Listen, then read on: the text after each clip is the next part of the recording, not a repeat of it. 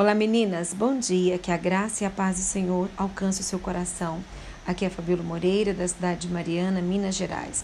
Hoje eu trago um texto que está aqui em Provérbios, no capítulo 31, o verso 30, que diz: Enganosa é a graça, e vã a formosura, mas a mulher que teme ao Senhor, essa será louvada.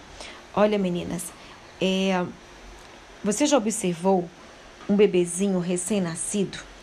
Você já viu que ele nasce com, com um cheirinho próprio, com a pele, parecendo uma pelezinha de seda?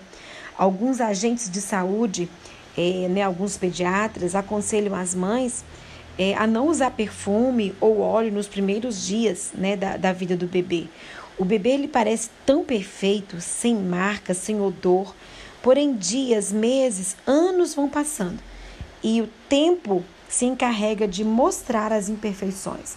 Muitos querem parar o tempo, mas não conseguem. Eu não sei se vocês já ouviram falar ou se lembram da, da Sid Jackson.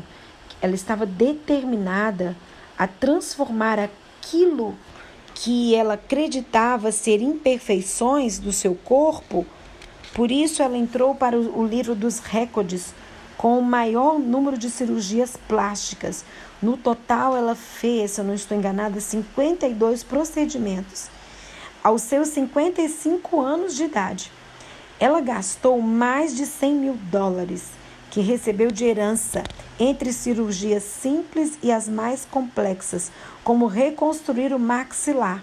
Numa entrevista, a, Sid Jackson, ela disse que ela nunca perdeu a obsessão de parecer com a Barbie.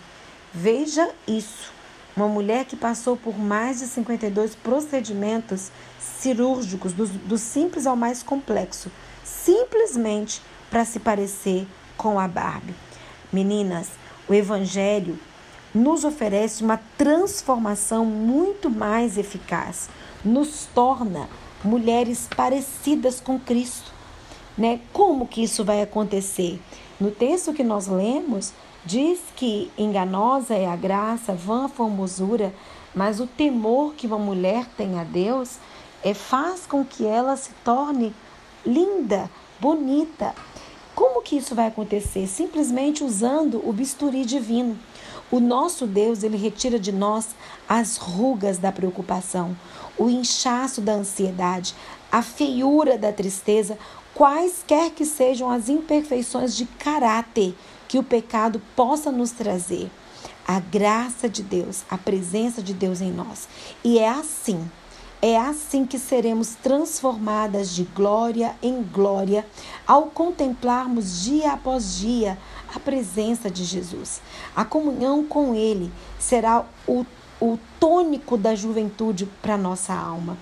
Meninas, entendam uma coisa: em apenas um dia, somente pela Sua graça, na Sua vinda, teremos corpos glorificados, livres para sempre das marcas do pecado cheirando a recém-nascidos para a eternidade. Meninas, nós estamos sendo preparadas para algo muito maior. Não deixe que a obsessão, a ganância pela beleza externa é, acabe deteriorando mais ainda é, com a beleza que pode haver e deve ter na sua alma. A maior, beleza, a maior beleza de uma mulher está dentro da sua alma, está na retidão do seu caráter, está na doçura do seu falar, está naquilo que sai dos seus lábios. Eu desejo que você reflita é, nesse devocional de hoje. E eu te convido a orar exatamente assim junto comigo. Repita comigo se você puder. Senhor, transforma-me. Transforma-me para a eternidade. Porque eu quero ser, Senhor. Eu quero ser uma mulher segundo o teu coração. Eu quero ter o cheiro de uma recém-nascida que está sendo conduzida para a eternidade. É o que eu te peço em nome de Jesus. Amém.